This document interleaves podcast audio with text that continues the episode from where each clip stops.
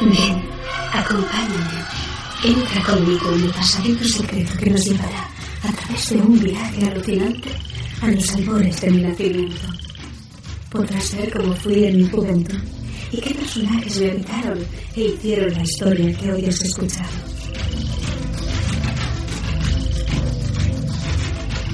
Acércate, no tengas miedo. Apoya tus manos en la piedra y entrarás en el fantástico mundo que se esconde tras los viejos y adormecidos muros que me soportan.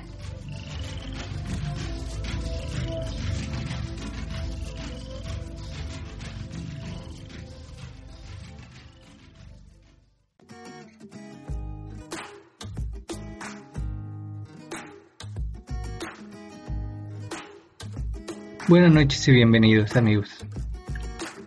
Finalmente estoy de vuelta.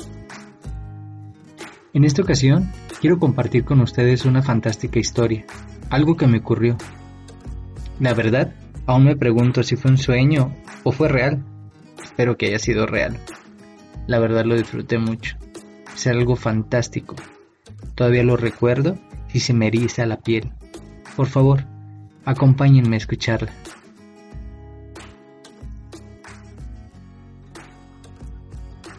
¿Alguna vez te has preguntado qué harías si murieras? Y si murieras, ¿qué seguiría después? Así como formulo estas dos preguntas, hay otras muchas, aún sin contestar. Pero déjate cuento algo. Yo, yo ayer morí. No recuerdo los detalles de mi muerte.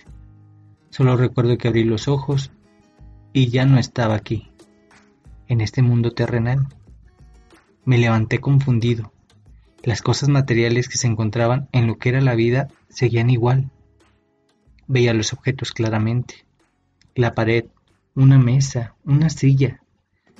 Todo pareciera estar igual, intacto. Solo que con el tiempo detenido. Y una extraña sensación de vacío, de angustia.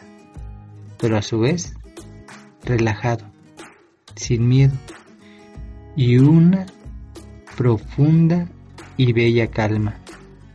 Y te preguntarás, ¿y estaba solo?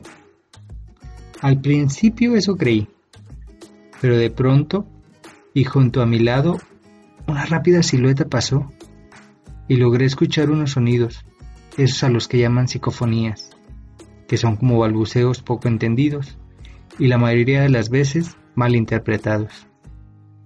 Pasaba uno tras otro. Traté de enfocarme y aclarar lo que estaba pasando. Me quedé fijamente con la mirada en un solo punto, tratando de concentrarme. Iban y venían. Fueron un poco más claros y las siluetas diluidas y a toda prisa pasaban de un lado a otro. Algunas solas y otras acompañadas. Incluso, como un eco desvaneciéndose en el aire, logré escuchar un claxon Ahí, justo en ese momento entendí que era la vida cotidiana de una apresurada ciudad. Y no, no estoy alucinando. Ya sé, dirás. Es que no tiene sentido si estabas en un cuarto cómo llegaste a lo que pareciera la avenida principal. Créeme, yo también me lo pregunto. Es algo que no sé cómo ocurrió. Solo sé que así pasó. Me creí solo en ese momento, pero de pronto y para mi fortuna, de la nada estaba una señora, así como yo, solo parada y viendo al frente, como razonando, acordándose de algo. El caso que notó que yo estaba junto a ella. Tomé la iniciativa y le hablé. Disculpe señora, ¿me podría ayudar a entender qué está pasando? Tuve que insistir tres veces para sacarla de ese trance o lo que estuviera haciendo. Ah, sí, eres nuevo, ¿verdad? No sabía qué me estaba intentando decir, solo asentí con la cabeza de forma positiva. La verdad no recuerdo todo lo que me dijo, pero sí, me, sí recuerdo que me comentó que alguien me buscaría, que me despreocupara y quisiera mis pendientes. Aún sigo pensando a qué pendientes se refería. Y algo más, que por nada del mundo pruebe comida. Este comentario lo hizo con un poco más de énfasis, como recalcando que era algo importante, así que no cuestioné y volví a sentir la cabeza. Después de andar de un lado a otro, que no sé cómo, pero así era, andaba literal de un lado a otro, haciendo nada, solo ver y escuchar. De pronto me dio un hambre espantosa, mi boca salivaba, quería comer lo que fuera, pero comer. Por suerte, no se me atravesó ningún tipo de comida, pero me hubiera gustado, la verdad. A lo lejos veo otra muchacha, no muy grande, con algo en su mano derecha, que llamó mi atención, mientras pensaba ir a ver de quién se trataba. Cuando menos pensé ya estaba junto a ella. De igual forma no notó mi presencia, pero muy discretamente vi que con la mano libre acariciaba lo que era un tenedor, que creía embarrado de chocolate, y muy sigilosamente la llevaba a su boca, para comerlo. Desconozco por qué, pero me alteré así que, le, que la paré en seco y le exigí dejara de comer, que estaba prohibido.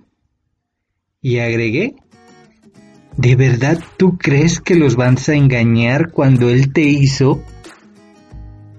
Abrió unos ojos de susto, ahí conocí en su mirada la gula.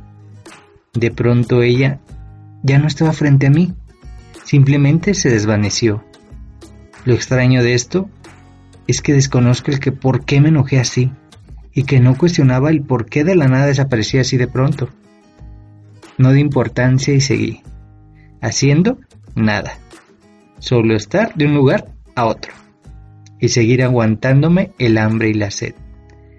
¿Cuánto tiempo pasaría? Desconozco, pero algo me decía que ya era bastante.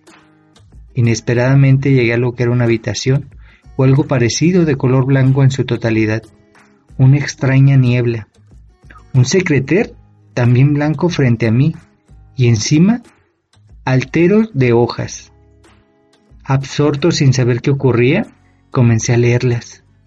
Para mi curiosidad y para mi sorpresa, era mi vida redactada de forma detallada, foliada, fechada, y sin omitir absolutamente nada. Incluyó un resumen y una breve encuesta, clasificadora de lo que había sido mi vida en general. Una de las calificaciones que más llamó mi atención fue la opción de felicidad, donde aunque no era exenta, era una de las mejores.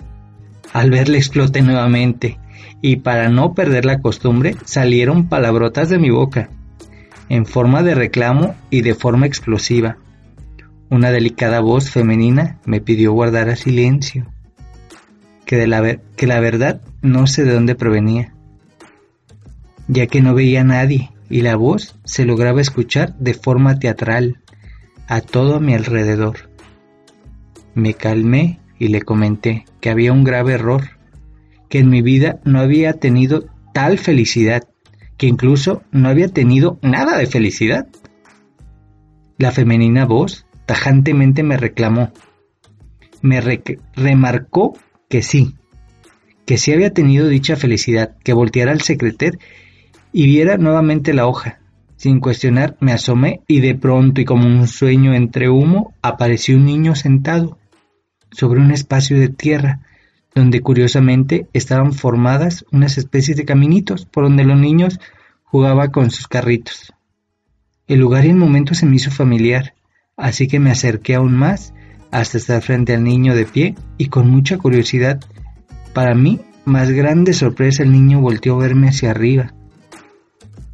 Con una tierna sonrisa, sabiendo que yo estaba ahí, y justo en ese bello momento vi que se trataba de mí. Fue tal el impacto de verme nuevamente tan joven, tan inocente, tan feliz, que di un paso atrás. ¿Cómo era posible? No supe qué decir. Pude haberle dicho tantas cosas, advertirle tantas más, y simplemente me quedé ahí parado, en shock, y sin, y sin poder hacer nada.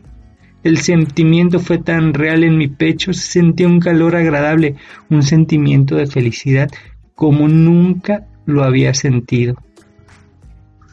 O bueno, uno que tal vez ya había olvidado. A mi mente vino ese hermoso momento, ese bello recuerdo, que aunque era yo solo, era inmensamente feliz. Mientras procesaba todo lo que sentía, aquella imagen se desvaneció y volví frente a las hojas que estaban sobre el secreter. Ya no supe qué decir, pero en mi mente estaba presente que realmente fui feliz, estúpidamente, y conforme vamos creciendo, damos importancia a otras cosas y olvidamos lo que verdaderamente importa. Pero bueno, ya no dije ni una palabra más, solo procuré escuchar la extraña voz. Resulta, y a lo que recuerdo, que esas hojas eran para confirmarme a mí de lo que yo había sido en vida, tal y como había solicitado antes de nacer. Ahí nuevamente repliqué, pero esta vez en forma tranquila.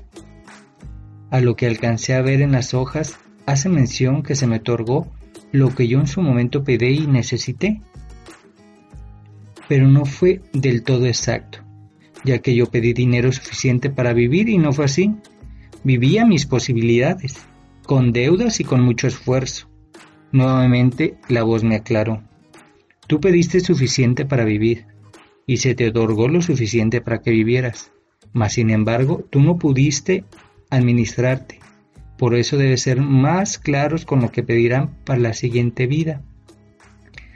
De la nada, otras hojas en blanco frente a mí y sobre el secreted aparecieron. Un puño con un enorme resumen, otras con el nombre de la solicitud y más con la famosa encuesta.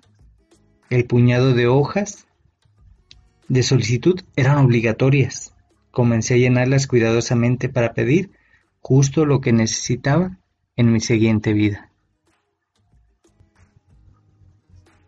Pues bien amigos, espero lo hayan disfrutado tanto como yo lo disfruté. De verdad se los agradezco por quedarse hasta el final. Y bueno, pues sin más nada que decir, nos vemos pronto en otra emisión, aquí, en este podcast de Suco Blog al aire. Gracias y hasta luego.